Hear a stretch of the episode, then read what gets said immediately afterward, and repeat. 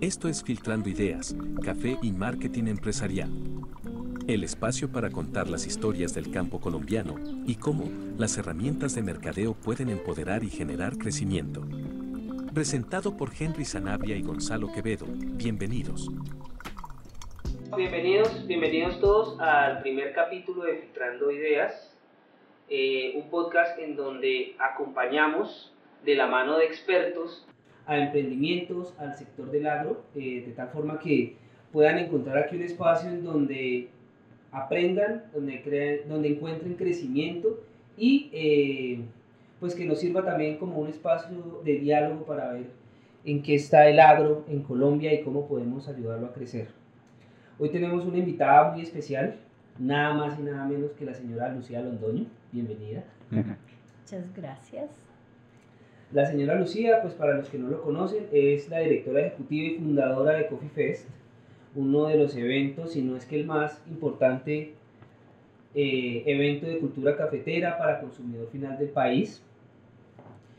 Lleva muchos años, casi 15 años de experiencia, eh, teniendo, pues, siendo empresaria, pues, catadora de café, pues tiene una tostadora en donde no sé, yo creo que cuántas marcas debes estar allá apoyando de emprendimientos de café. Estamos recibiendo aproximadamente 120 marcas de pequeños, medianos, grandes productores de café. Digamos que es una persona que está detrás de muchos emprendimientos de café, de la generación de cultura cafetera en Colombia, entonces pues estamos muy contentos de tenerte acá. yo muy feliz de estar aquí, muchas gracias. Por gracias por acompañarnos. Sí, entonces pues eh, como es nuestro primer capítulo, pues, está Gonzalo Quevedo acompañándonos y pues quien les habla, Henry Zanabria. Eh, pues bueno, ¿por dónde arrancamos? Es que digamos que la señora Lucía tiene tanto trayectoria en el mundo del café que uno no sabe ni por dónde empezar a preguntarle.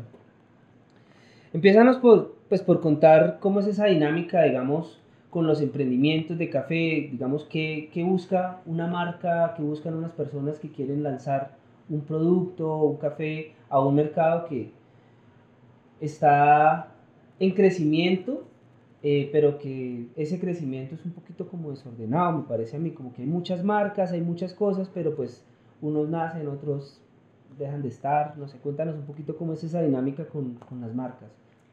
Sí, es, es, muy interesante, es un poquito lo que veníamos hablando antes y es, eh, yo tengo un producto, o sea, yo como eh, caficultor tengo un producto, pero tengo que conocer ese consumidor final que está buscando y qué es, y qué es lo que quiere. Em, porque a veces nos centramos, y esto en general, no para el café, sino para cualquier mercado, necesitamos conocer ese consumidor porque finalmente es el que va a decir, compro tu café. Entonces, si yo quiero vender mi producto, tengo que ver dónde está ese consumidor que está buscando lo que yo tengo para vender. Porque hay cafés de muchos precios, de muchas calidades y pues claro que quisiéramos vender el mejor café del mundo a esos compradores, pero pues realmente esos, esos cada vez son, pues es una franja pequeña. Eh, y mi producto tengo que ver es dónde está el lugar apropiado y puntual para comercializar mi café. Yo creo que eso es, eso es bien importante. Entonces, muchas veces es uy, señora Lucía, gracias, ya acabo de tostar mi café y ¿dónde lo puedo vender? ¿Para quién es? Ajá, ¿dónde lo puedo vender? No, esa debió ser la primera pregunta antes de hacer todo el proceso. ¿Qué voy a hacer? ¿Y cómo es mi café? ¿Por qué? Porque no conocemos el café. Uno le pregunta a sus caficultores, eh, ¿a qué sabe tu café? Ay, no, yo no sé a qué sabe mi café. Entonces siempre les digo, te tienes que convertir en el mejor catador de tu café. Conoce tu producto para que realmente puedas llegar al consumidor que está buscando tu café. Es que cuando uno es un experto de ese producto, comunicarlo y saber qué es lo que la otra persona va, a saber, se vuelve algo mucho más fácil. Traducírselo al lenguaje del consumidor va a ser mucho más fácil para la marca si conocen realmente qué es lo que está produciendo. Pero sí, claro que pensando ahorita un poco, decíamos, hay que saber a quién vendérselo para después vendérselo. Pero antes de saber quién va a ser, creo que también un proceso personal de la marca es qué es lo que a mí me gusta, qué es lo que a mí me interesa como marca y como empresa que quiero montar. Como valores, como los valores, Mis valores principales. Mm. Y porque es lo que me va a emocionar y me va a motivar a todo el tiempo trabajar que mi marca lo conozca más gente y después de ahí encontrar cuál es el público que quiere consumir lo que yo quiero transmitir para generarle las ayudas, el café, el producto que le va a gustar. Aquí en la agencia, ah, justamente esta semana, nos estuvieron comentando un caso muy parecido porque pues vamos a hacer como, como un cambio de, no de comunicación, pero sí de estructura de unos empaques, pero son de la industria farmacéutica. Pues como nosotros estamos agroindustria. Eh, y lo primero que nos decían es, cuidado, cuidado por favor, que no se vea muy diferente porque la gente, solamente cambiándole el empaque, tiene la percepción de que el medicamento ya no le funciona. Y hasta les deja de funcionar. Y hasta probablemente, claro, su, su, cerebro, su... Deja de asimilarlo de la misma forma, es rarísimo. Sí, entonces sí, eso sí, digamos que no es no poder hacer cambios. Yo creo que ahí no es que no podamos hacer un cambio, sino que lo que construyamos de base esté tan sólido y esté tan bien pensado en la marca, eh, pues que se mantenga en el tiempo, ¿no? Que si tiene un refrescamiento, como dicen, pues que no, que no se pierda esa esencia. Y hay, un ejemplo que, que, nos llega mucho al corazón y es el chocorramo. Yo no sé si ustedes se acuerdan que el chocorramo le cambiaron el empaque, dejó de ser transparente, porque entonces, pues, claro, se eh, evolucionaron en términos de empaque, el chocorramo dejó de ser transparente y se les desplomaron las ventas. Les tocó volver al mismo empaque transparente del chocorramo. Con el chocorramo también, ya que lo mencionas, pasó el, tiempo cuando, cuando estuvo Nairo Quintana en el tema de pues, la, el Tour de Francia y demás, le quisieron hacer un homenaje y pusieron el empaque todo rosado, como la camiseta del líder mm. del Tour de Francia. Y lo, pues, lo pusieron en las tiendas de retail, como haciendo como la marca apoyando a su deportista nacional. Y la gente no encontraba el chocorramo en la góndola. Ah, claro. Iban y preguntaban a los asesores en la, en la tienda dónde está mi chocorramo y podían estaba al frente de la vitrina y no lo encontraban porque el color era el naranja y no, no había otra forma de identificarlo. Y sí, hay marcas cuando están tan sólidas y tan grandes que los elementos principales no se pueden modificar porque ah, se pierde se le pierde en la mente al consumidor y está tan inculcado la forma y el color que es la única forma de identificarlo en las marcas nuevas a lo mejor sí puede uno intentar hacer, pues es un poco más flexible el cambio, pero ya empieza uno a tener que apoyarse en teorías de neurociencias, de nuevo mercadeo, que las letras redondas son más dulces, que las letras puntiagudas son mucho más picantes, más ácidas, eh, que los empaques cuadrados se ven más elegantes, que si el empaque es redondo, de pronto no lo encuentro, no lo asocio tanto con un producto. Pero sí, hay veces que es mejor apoyarse en la investigación y lo que ya está estudiado y comprobado que intentar inventar desde la opinión que desde los datos. Sí, sí, sí, sí. O sea, los datos, la data tanto en marketing como en cualquier proceso productivo, en cualquier proceso de ventas es supremamente importante. Sí, somos sensibles como consumidores, somos muy sensibles. Y a uno le gusta algo y lo quieres encontrar igual. Sí, y... Y si lo cambian es porque algo cambió, entonces no, no, no me lo cambies. Sí, uno, uno es muy averso al cambio. Sí, sí, sí. Digamos que ahí, pues, digamos, nos permite entrar en una de las otras preguntas que, que, de pronto nos parecieron relevantes hacerte, pues porque yo sé que en tu experiencia, tanto como Luciano Andoño, como con Coffee Fest, eh, como con tu marca personal, que la has trabajado mucho y, pues que es pues, representativa, icónica casi que del, café aquí en Colombia, ¿por qué es tan importante que la agencia de marketing o quien te apoya en, en todos los temas digamos, relevantes para esas comunicaciones, eh, entienda también tu producto, que no haga cosas que lo desvíen.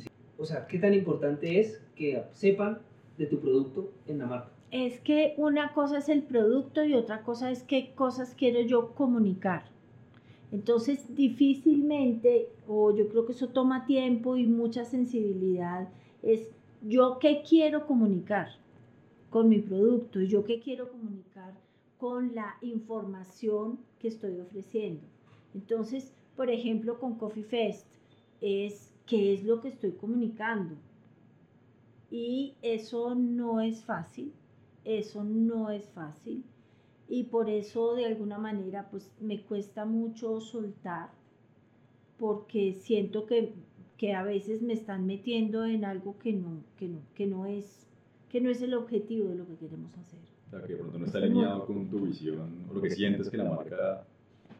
Con lo que por alguna razón nació Coffee Fest en este caso, eh, nace para llenar un espacio y si yo no comunico que estoy llenando ese espacio, pues entonces no estamos cumpliendo el objetivo.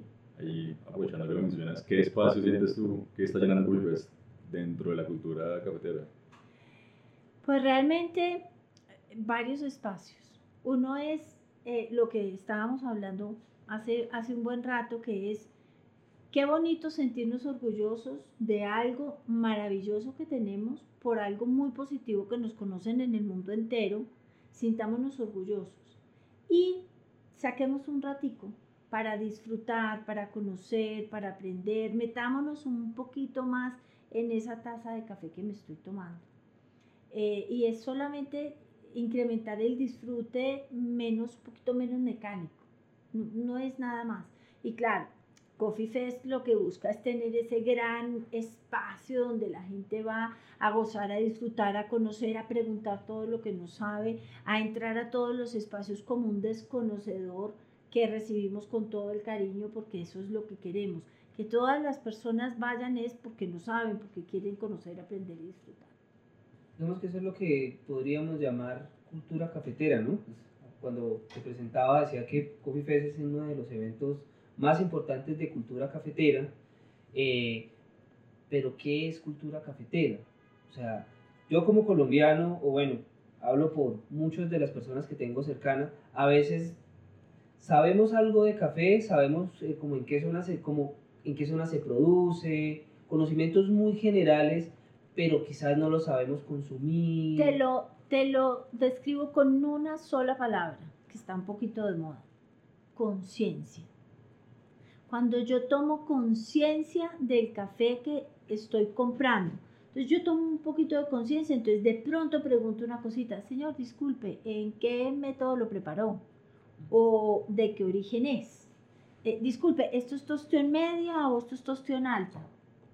Entonces, cuando usamos la conciencia de lo que estamos haciendo, pues lo que se hace, lo que sucede es que se incrementa el disfrute un montón porque empezamos a tener un poquito de información que nos va a permitir em, conocer y ampliar como ese, esa experiencia sensorial que tenemos y eso es de, lo que se trata. No se trata ni de cursos ni de cosas exhaustivas, sino toma un poquito de conciencia cuando recibas el primer café. El próximo café a partir de hoy, un poquito de conciencia, míralo a qué sabe, qué, te trae, será de dónde, eh, hace cuánto lo tostaron. Y, eso es incrementar el disfrute, no es más. ¿Cuáles son las preguntas que, tiene que hacer o debería hacer uno para empezar a conocer un poquito más el café? Sí, digamos yo voy a una cafetería o un coffee shop o un lugar donde me brindan una experiencia relacionada con café. ¿Qué le pregunto al barista? Tráigame café. Un tinto. Un tinto, como decimos acá. Que eso, pues, creo que tiene una historia ese nombre de, por qué se llama tinto. Pero, pues, bueno, para el caso no es relevante. Pero, ¿qué deberíamos preguntar cuando llegamos a una tienda de especialidad, de café de especialidad, antes de pedir el café? Yo tal vez le preguntaría al barista, ¿qué tienes para contarme acerca de este café? Digamos, empecemos por tener la información que el barista sí conoce. El barista es esa persona que sabe preparar café en diferentes métodos de preparación. Em, yo diría es, empecemos por lo que sabe, para que de pronto no hagamos unas preguntas que de pronto no las, no las tiene. O sea, más que preguntarles, entonces sería cuéntame la historia del café que me voy a tomar. ¿De dónde viene? Claro, y si yo empiezo a hacer las preguntas, es porque me interesa el mundo del café y empiezo a, a, sumergirme, a sumergirme en esta cultura porque a mí me pasó mucho al principio. Yo era del café de grega, entonces era un café que para mí era el Yo también. Sí, y era el tinto y no era café por café, sino café por cafeína porque no era por a qué sabe el café, sino qué me genera energía. Y ya cuando empieza uno a conocer más a profundidad, empieza uno a valorar mucho lo que hay detrás de esto, la persona que tomó el tiempo de cultivarlo como debía cultivarlo, para que llegara a esa taza con lo que sabe, con las, con las notas, la preparación, que si así el proceso productivo haya sido perfecto, si la tostión haya sido la mejor, si cuando lo fui a preparar se me quedó mucho tiempo en la olla, ya murió ese café. Entonces empezar a valorar eso es, es algo que uno solamente descubre y empieza a generar desde empezar a hacer las preguntas, estar un poquito más informado, saber más qué compone la taza y eso solamente es así, o sea, con la cultura que ya está generando ahorita en el Mm, mercado. Sí, sí, afortunadamente hay, hay mucho, se va generando un poquito de, de- de cultura y de curiosidad.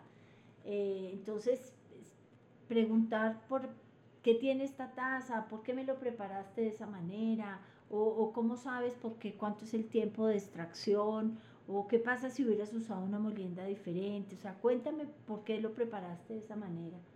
Y, y eso se vuelve, se vuelve un disfrute porque otro café es distinto y vas a ver distinto, así lo haya preparado con el mismo café y en la misma preparación. Y el segundo dice, oye, pero es que me sabe distinto. Y eso es la magia que me parece a mí que tiene el café sobre, por ejemplo, digamos el té, y está la ceremonia del té y todo esto. Pero el café siempre sabe distinto, eh, siempre se puede preparar diferente. Eh, maneras de dañarlo, hay muchas, muchas maneras de dañarlo. Entonces, esto es todo un proceso que viene desde el cultivo, el beneficio, la tostión del café y la preparación. En todos esos espacios lo puedes dañar muy fácilmente. Entonces, realmente es muy complejo, es un Una mundo muy café complejo. bien hecha, ha Sí. sobrevivido un sinfín de pruebas. Sí. Sí, no, es Sí. un método. Por eso, Sí. por eso se llaman métodos de preparación, porque llevan una metodología, llevan un- una, una medición de cuánto café utilizo, a qué Mm. temperatura llevo el agua, pues para tener como el mejor producto posible o la mejor taza de café posible. Yo creo que hablando un poquito de eso, las personas que nos están escuchando y que nos están viendo, yo sé que no me van a perdonar si no les pregun- si no te pregunto por dónde arranco. Yo que soy una persona que no conozco de café, que estoy empezándome a meter en el mundo de café, lo primero que debo hacer es empezar a ir a Coffee Fest, sí, pero después, pero y después, antes, eh, y antes de ir a Coffee Fest, o sea, ¿por dónde empieza una persona aprender de café? ¿Qué, ¿Cuál es el método? ¿Cuál es la fórmula? Ah, no, mu- sencillo, es muy, muy sencillo. Es nuevamente la palabrita que usamos ahora, conciencia. Entonces, cuando yo tomo conciencia del café que tú me, que tú me serviste y eh, empiezo a tomar conciencia cuando voy donde los amigos, cuando voy a una tienda de café, cuando voy a un restaurante y pido el café, es empezar a, a notar esas diferencias. Y cuando yo traigo un café nuevo a la casa y tenía otro café, pues prueban los dos y nota las diferencias que tiene. Entonces, si por ejemplo el café le sabe como a viejo, como a guardado, pues sí, efectivamente el café está viejo. Entonces, eso se siente y, es muy fácil de percibir por todos. Entonces, es tomar conciencia de lo que tenemos y así sea el café viejo, pero cuando tomo conciencia es el disfrute es mucho mayor. Tú mencionabas ahorita donde Mayra, cuando yo conozco bien pues, la taza de espresso perfecto, puedo darme la oportunidad de, cuando no me llegó bien, devolver la taza que me vendieron cuando yo compro una taza perfecta. Y eso también se vuelve, o hace que las marcas se vuelvan más exigentes consigo mismas. Y es importante que cuando el consumidor está informado, las marcas y el segmento también mejora al tiempo que con el mercado. ¿Cómo hace la gente o por qué es, eso es tan importante? Eh, realmente eh, es, es un tema de, de- cultura, nuevamente es de cultura, porque si estamos pagando, porque estamos pagando por un café, ya no estamos pagando los poquitos eh, pesos que se pagan por un café en la tienda de la esquina de una greta recalentada, pues entonces los establecimientos saben que tienen que tener una preparación adecuada para su café. Entonces, eso es súper importante. Y en la medida en que pues va- vamos congeniando que tenemos buena preparación y que tenemos unos clientes que ya nos van a exigir, eh, pues realmente quienes ganan son todos, todo el sector gana.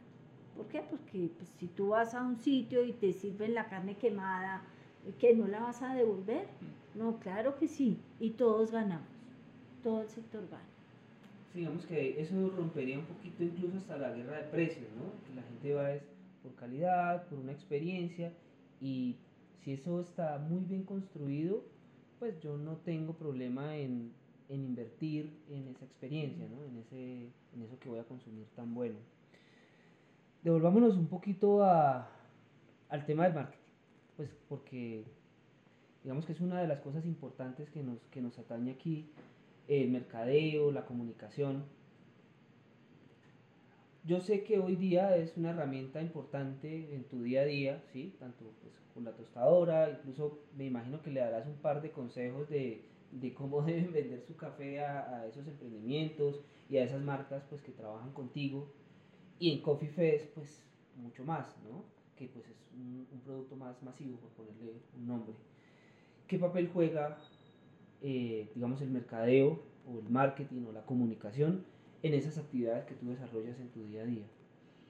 A mí me enseñaron hace muchísimos años en alguna clase y eso me, me, me, me quedó bastante marcado y es cuando tú vas a vender algo, lo primero que tienes que vender es a ti. Cuando tú logras crear confianza en ti como persona, en ti como experto, digamos, eh, ya lo demás es más fácil. Entonces, eh, yo creo que tenemos que ser cumplidos, tenemos que ser honestos, tenemos que ser claros, tenemos que ser eh, puntuales en esto que yo te estoy ofreciendo es lo que siempre te voy a entregar.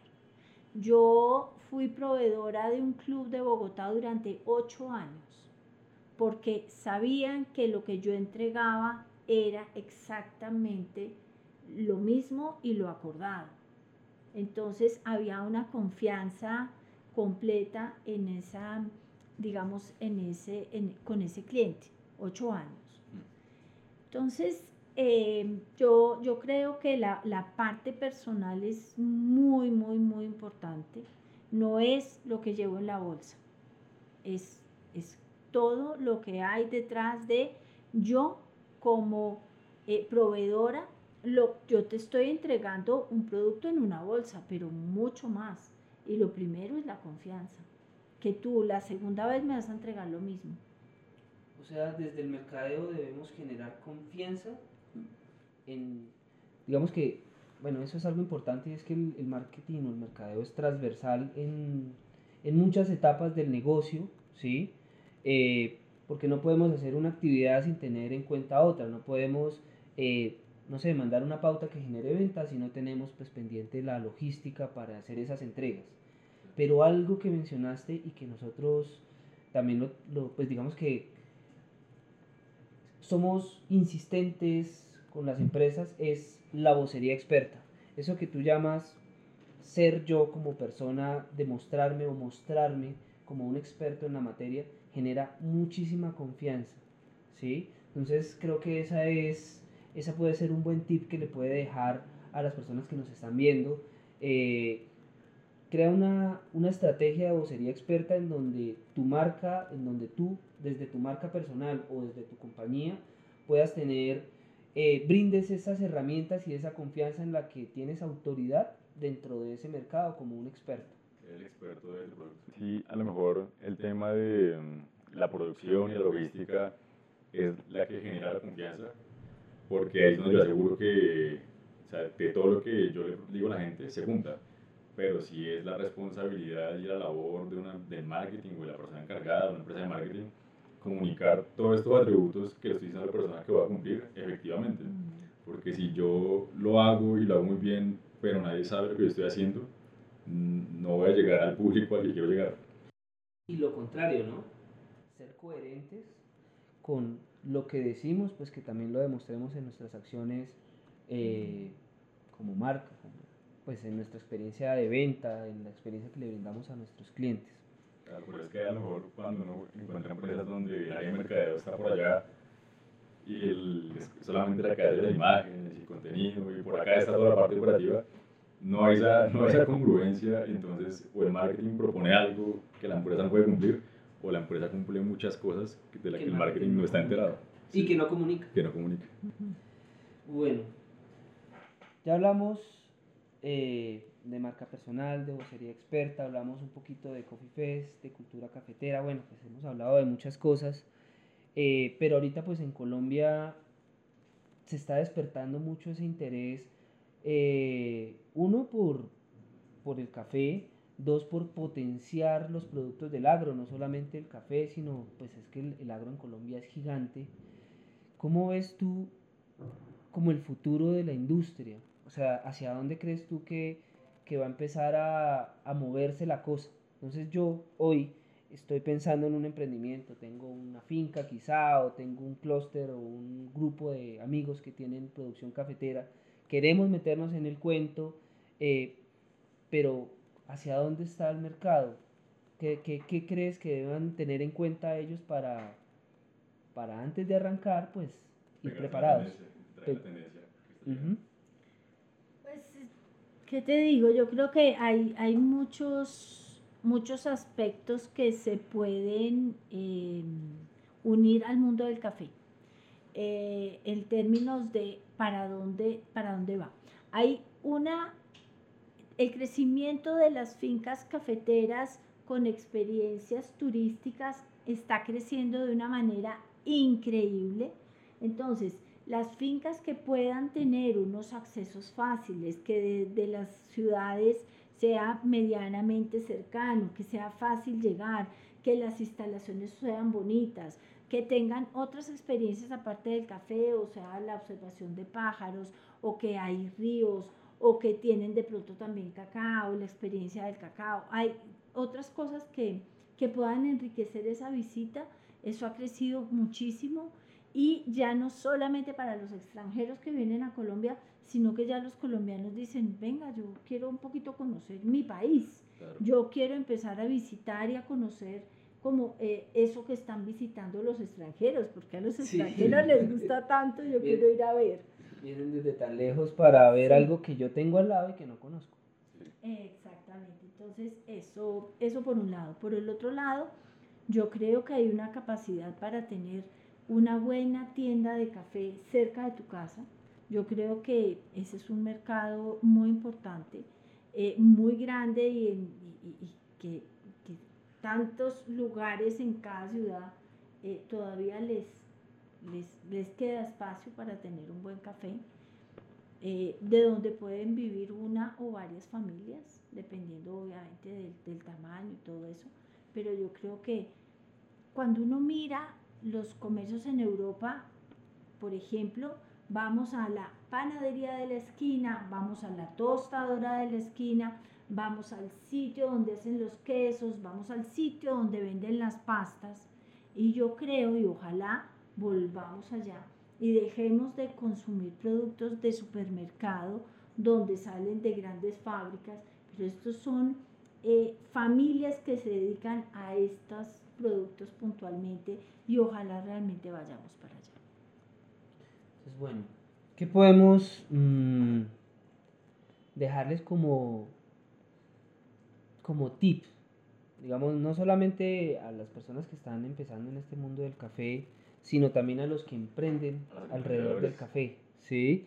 Eh, Lucía Londoño, con su experiencia, con pues, todo el bagaje que, que, tienes, ¿qué le puede decir a las personas que están empezando a nacer en el negocio del café? Mm, me gusta tu pregunta. Yo creo que antes de meterte del lado de vendedor, anda a conocer el mercado del consumidor.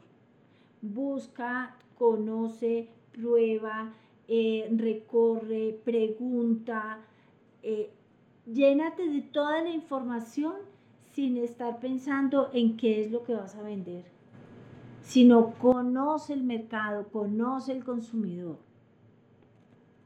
Y con la menor cantidad de información técnica para que no estés pensando en lo técnico, porque los consumidores de café no son técnicos entonces uno no puede pensar como catador para venderle a un consumidor que no es catador. Mm, Entonces, llénate de toda la información de la calle. Pregúntale a la tía, al primo, muéstrale una etiqueta a 10 personas. tú ves esta etiqueta y qué percibes. Uy, me encantaría. No, no, me parece que eso, en fin. Lo que llamamos el marketing family test. Sí. Es, es llenarse de información desde... Perfecto, si tú vas a un café, a ti te gusta que las sillas sean metálicas o de madera. A ti te gusta que la mesita sea de vidrio o sea de madera. Eh, a ti te gusta que te muestren o que te preparen en la mesa o prefieres que te lo traigan preparado. Pregunta antes de llevar al mercado el producto que tú solamente tú quieres consumir. Porque tú eres uno y eres el que menos va a consumir.